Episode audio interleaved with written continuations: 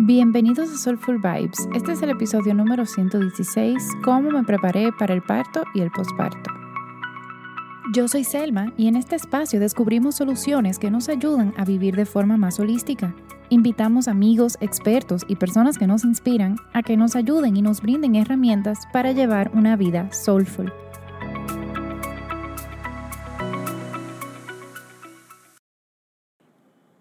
Algo que me pasó desde que quedé embarazada era que me empezaron a decir todo lo malo que me iba a pasar, tanto en el embarazo como en el posparto.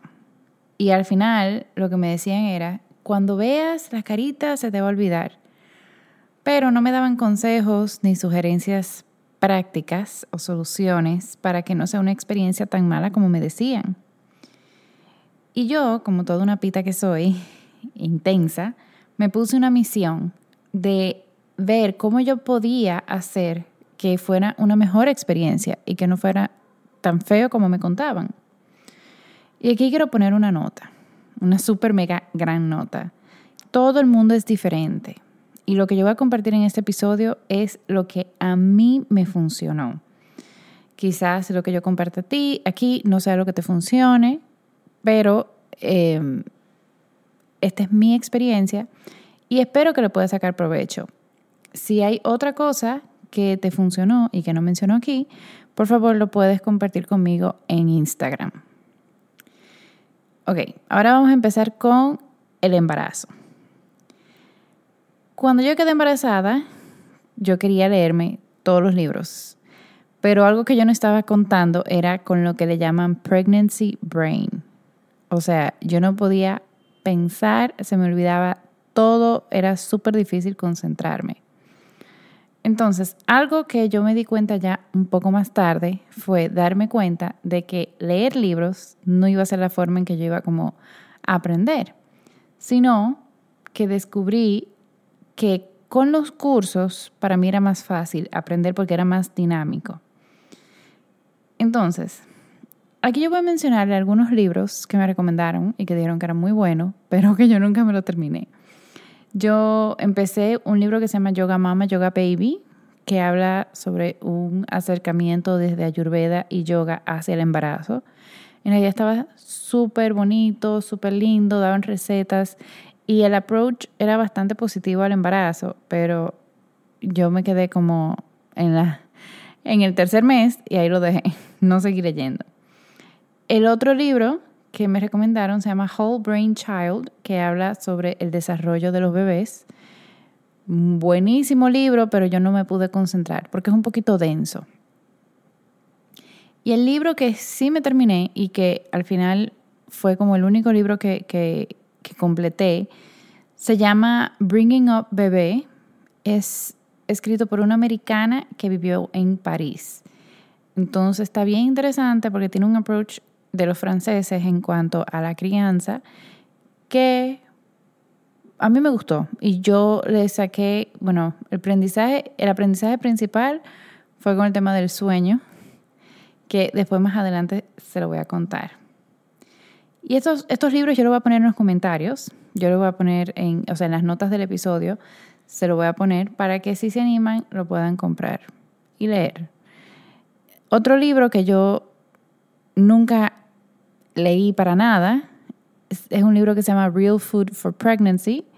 Solamente me leí el capítulo de las náuseas y ya. Así que em, mi recomendación en cuanto a eso es como que no se presione mucho con aprenderlo todo.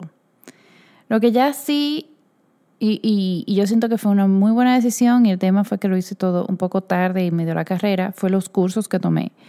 Yo tomé el curso de Camino al Parto Natural de Cintia Pomaski, que también es mi dura, bueno, fue mi dura. También tomé dos cursos de lactancia, uno que se llama Buen Inicio a la Lactancia y Lactancia más allá de los primeros días con Carola León, o sea, excelente como para tener una idea de qué esperar y todo eso. Y una charla de sueño que ya estaba eh, pregrabada de Jessica Fiallo de Sueño del recién nacido. Ella, su cuenta en Instagram es Dulces Sueños. A mí de verdad que yo siento que esos tres cursos me ayudaron muchísimo a prepararme para el antes. Otra cosa que yo hice durante el embarazo, que siento que me ayudó un montón, fue hacer ejercicio. Pero yo diría, haz los ejercicios que te sientas cómoda. Yo tuve un embarazo de bajo, de bajo riesgo, así que nunca me prohibieron nada. Y pude hacerlo todo, pero con precaución. Yo hice yoga prenatal con, con Cintia Pomaski, todo por Zoom. Y seguí bailando flamenco. Pero ya en los últimos dos, dos meses la barriga estaba súper grande y en realidad no me atrevía a bailar simplemente para que no se me doblara un tobillo. Em, yo sí ayudé los malestares y cuando, o sea, apoyé los malestares. No trataba de eliminarlos porque en realidad eso es imposible. Al principio del embarazo yo tenía unas náuseas horribles que yo sentía que me inmovilizaban, o sea, literalmente yo no me podía ni parar. Y en lugar de yo como que resistirlas, yo trataba de encontrar como una forma de apaciguarla. ¿Qué significó esto? Esto significó comer sándwich por tres meses. Y yo sí olía mucho aceite esencial de Citrus Bliss. Esa fue mi salvación. Ponía a veces limón con Citrus Bliss, pero principalmente era Citrus Bliss. Y ya para el segundo y el tercer trimestre me dolía bastante la espalda baja. Y bueno, el Soulful Husband me daba masaje todas las noches con Deep Blue, con, con la crema de Deep Blue al final del día.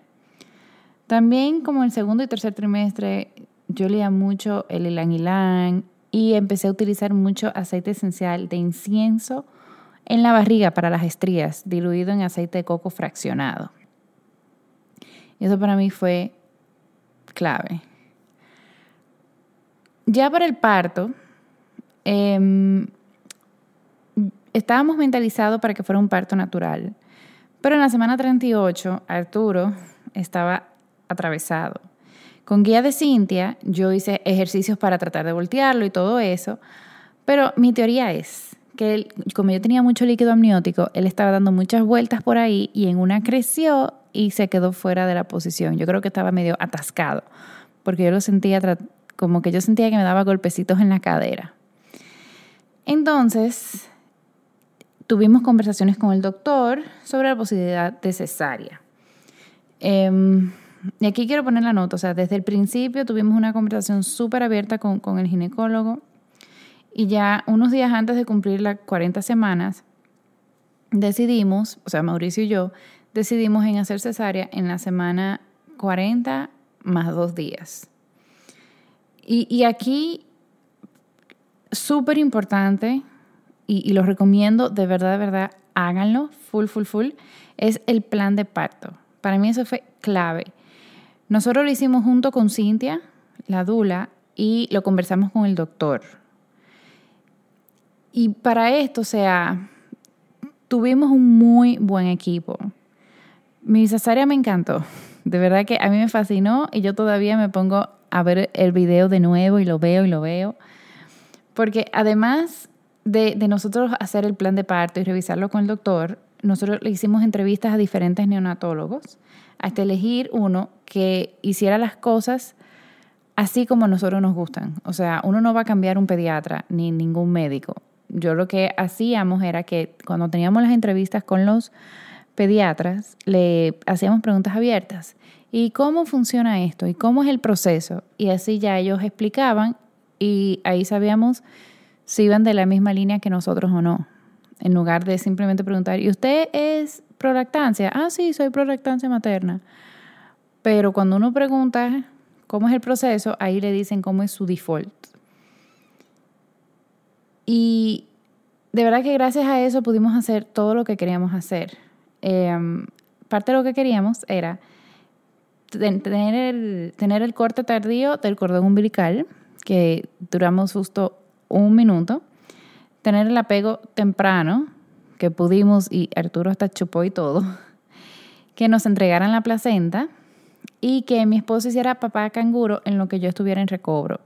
Papá canguro es que bueno, piel con piel con mi esposo. Él lo llevaron a una sala y él se quedó ahí con Arturo en lo que yo estaba en recobro antes, de subir a la habitación. Y una vez subieron Arturo a la habitación, o sea, ya yo estaba allá, nunca se lo llevaron. Él estuvo siempre con nosotros 24/7. Y las enfermeras simplemente venían, le tomaban la presión, le medían todo, la temperatura, no sé qué más, y se iban, nunca se lo llevaban. Yo en realidad no hice labor de parto, o sea, fue una cesárea programada, pero yo sí, eh, como estaba un poquito nerviosa, me apoyé en, en Adaptive principalmente. Yo me llevé como que varios aceiticos, pero el que usé principal fue como Adaptive, porque a mí nunca me habían hecho ninguna cirugía y fue, sí, yo estaba un poco bastante nerviosa. Gracias al equipo que estaba ahí me calmó, pero el Adaptive también hizo su función ahí. Ahora para el posparto. Aquí es que viene como que el heavy duty de la planificación. Y tengo que decir, mi mamá estaba aquí, duró casi dos meses y eso ayudó muchísimo. Y Mauricio se tomó tres semanas libres en el trabajo. Y aquí voy a poner una nota. No es licencia de paternidad, sino fue que él tenía vacaciones acumuladas y las pidió. Porque en Panamá, si no me equivoco, la licencia de paternidad son unos tres días, igual que en República Dominicana, que me lo encuentro demasiado poco. Entonces, ahora con la ayuda del posparto.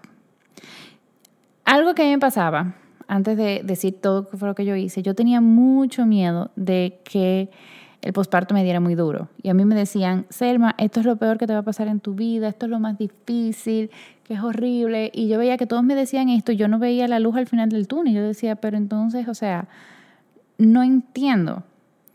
Y mi tema es que mi respuesta al estrés, cuando estoy como muy estresada, muy angustiada, es irritabilidad.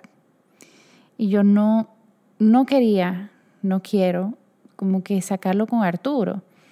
Entonces ahí fue que yo, en el, para el posparto, fue que yo hice como esta planificación intensa que, que me doy gracias a mí, o sea, a la cena del pasado, doy gracias por eso, porque yo siento que eso es lo que, o sea, a mí todo el mundo me dice, Selma, pero tú estás bien, o sea, como que a mí no me ven demacrada, estoy cansada, no voy a mentir, pero para mí definitivamente posparto no ha sido lo más difícil que yo he hecho en mi vida. Vuelvo aquí a hacer la salvedad. Gracias a Dios, yo no tengo temas de salud mental, yo no tengo historial de depresión, ni ansiedad, ni nada de eso. Todas las mamás son diferentes. Igual, si tú eres una persona que, que siente que necesita ayuda adicional, ya sea de un psicólogo o un psiquiatra, por favor, búscalo o cualquier ayuda que uno necesite, aquí yo voy a poner eh, la frasecita, there's a coach for that. Hoy en día hay un coach para todo. Así que te recomiendo que busques la ayuda que necesitas. Porque ahora yo le voy a contar todo lo que yo hice para mi posparto y yo siento que fue, fue clave. Primero, yo conseguí ayuda doméstica a tiempo completo. Esta señora Aleida, viene todos los días a mi casa. Ella limpia, cocina, lava la ropa, ayuda con Luna, todo. Lava, la ropita de Arturo, todo. Y, o sea, yo no puedo explicar lo agradecido que estamos Mauricio y yo con ella. Eh, y más después que se fue mi mamá, porque mi mamá duró aquí, se quedó hasta que Arturo cumplió un mes, porque ella llegó antes de yo dar a luz y, y se fue Arturo, tenía apenas un mes. Y en realidad, o sea, yo no sé cómo las mamás sin ayuda lo hacen. No tengo la más mínima idea y las respeto demasiado. Pero aquí, si tú eres una mamá y dices que cuesta mucho, es que no sé qué más, esto no es un gasto. Tener ayuda doméstica no es un gasto, es una inversión. Y para mí fue una inversión para mi salud mental. Y lo agradezco. Otra cosa que yo hice fue que eh, contraté a una dula postparto. Mi dula fue Aurora y ella me ayudó mucho a planificarme, o sea, en cuanto a recetas, sopas, caldo, leche de avena, para la recuperación de la cesárea y también para la producción de leche. Y ella también me ayudó a cómo podía yo guiar a las personas que iban a estar aquí para dividir las responsabilidades. O sea, por ejemplo, mi mamá se iba a quedar aquí por un mes yo hablar con ella, yo sentarme a hablar con ella y decirle cuáles eran mis expectativas y lo que yo quería. Por ejemplo, yo le dije a mi mamá, tú encárgate del menú, que a mí nadie venga a preguntarme, Selma, ¿qué vamos a comer? O sea, no. También, por ejemplo, mi hermano venía por un tiempo, em, mis suegros también. Entonces con Aurora, como que ella me guiaba un poco, porque yo no sabía lo que iba a pasar. O sea, yo nunca, yo nunca había dado a luz, yo no había vivido nunca un posparto y ella así como que me guiaba, como que mira, te puede pasar esto, así que es importante que tú lo empieces a decir desde antes para no desesperarte y no llenarte de ira. Así que, por favor, dura posparto, un super top. Lo otro que hicimos fue entrenar, entrenar a Luna. Nosotros adoptamos a Luna literalmente, o sea, en julio del año pasado, la adoptamos y a la semana yo me entero que estaba embarazada. Entonces, nosotros desde que ella estaba chiquitica empezamos un entrenamiento para que ella le gustaran los niños y, y se portara bien y fuera como dócil. Pero igual nosotros antes ya, o sea, faltaba como una semana para que naciera Arturo, tuvimos una sesión con nuestro entrenador, con Eduardo, de Smart, Smart Pets Academy, y él nos dijo exactamente, o sea, el paso a paso de qué hacer para que Luna conociera a Arturo. Y esto fue, o sea, demasiado importante porque lo que queríamos, y se dio, que Luna ame a Arturo, que no le tenga miedo, que no se ponga violenta ni nada de eso. Al contrario, ella lo ama tanto que ella quiere jugar con él todo el tiempo y nos ha tocado manejar la intensidad de ella. Pero ella ha ido aprendiendo y ya ella se porta súper bien, le lame los piecitos y ya se queda tranquila al lado de él. Ok, lo otro que hicimos fue coach de lactancia. Yo sé que yo había hecho un curso, pero no es lo mismo a la hora del none, cuando uno tiene al bebé ahí pegado, que no pega bien. Arturo al principio no tenía buen agarre, por lo que me dolían los, los pezones y ya casi se me estaba empezando a grietar. Entonces, el pediatra nos recomendó a Ligia y ella fue para la casa y me enseñó, o sea, cómo ponerme a Arturo correctamente, diferentes posiciones, etc. Eso fue clave. Desde ese día ya, o sea, Ligia fue una vez, trabajamos el agarre, y punto. Eso sí, yo me puse intensa. O sea, si Arturo agarraba mal, ah, ah, usted no come hasta que agarre bien. Y gracias a eso, mi lactancia no ha sido tan dolorosa. Bueno, no ha sido dolorosa. Yo sé que hay muchas mamás que sí la tienen dolorosa. Si no han llamado a una coach, llámense a su coach. Y, y bueno, Carola es excelente, pero ella está en República Dominicana y yo vivo en Panamá. Y por mi experiencia súper personal, búsquense a alguien que esté en su mismo país y que pueda venir a su casa y que los ayude. Porque gracias a eso Ligia solamente vino una vez, se perfeccionó el agarre y ya. Ya luego yo simplemente tuve una llamada por Zoom con ella para hablar un poquito del banco de leche y del pacifier, o sea, del, del chupete o bobo, y ya. Pero fuera de ahí, súper bien. Lo otro que hicimos fue el curso de sueño. Yo había hecho una charla, pero esa charla era pregrabada.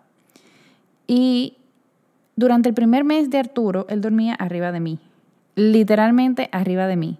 Y yo no descansaba, yo me la pasaba súper alerta, pendiente de que él, o sea, esté respirando. Bueno, esa es una obsesión mía, como que de que él esté respirando, de que yo no lo aplastara y todo eso.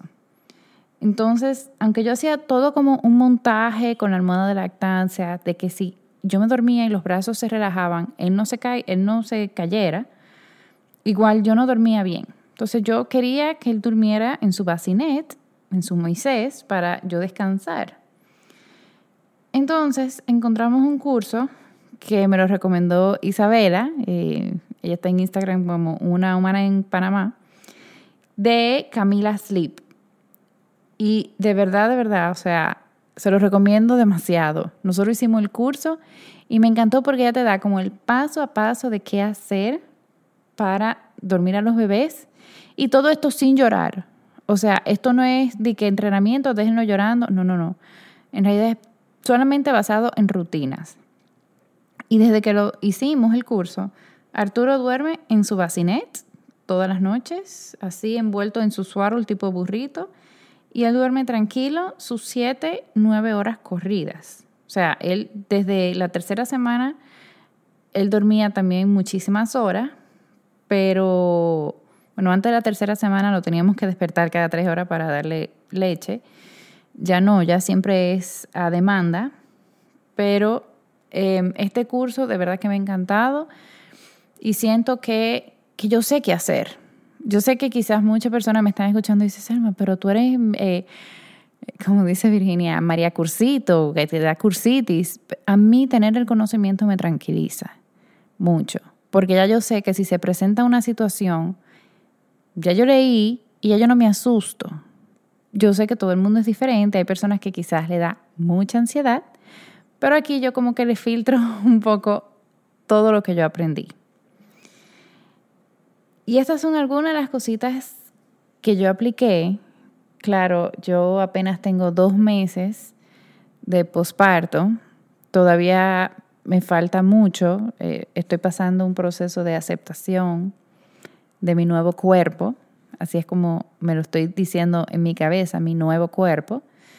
No tengo la expectativa de volver a mi cuerpo anterior porque en realidad mi cuerpo anterior no le daba leche a un bebé.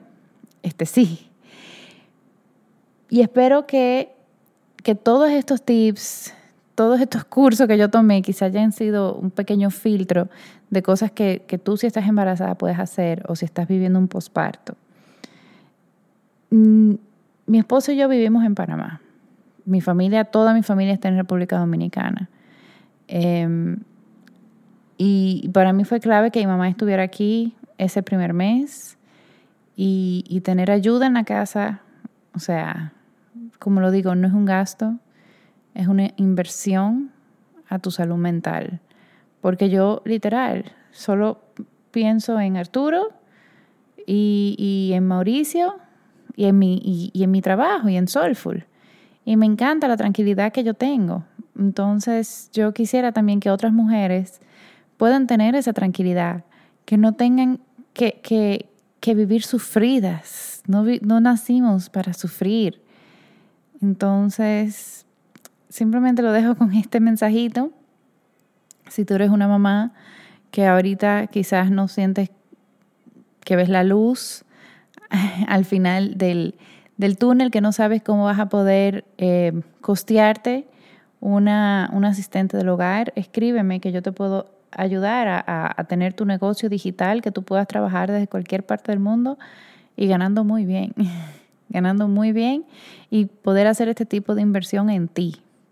Así que nada, me fui ahí un poco en una, pero, pero vivir feliz, señores, no puede ser un lujo. No, no debe ser un lujo, y más para las mujeres. Entonces, nada, si eres mamá y ahora mismo estás, siente que estás sufriendo un poco o mucho, te mando un fuerte abrazo y y no sufra. si te gustó este episodio, te invito a que por favor lo compartas con las otras mamás en tu vida. Y si tienes alguna pregunta o comentario, me puedes escribir por mensaje directo en Instagram arroba soulfulvibes con rayita abajo al final o por email a selma soulfulvibes.com. Les mando un fuerte abrazo. Namaste.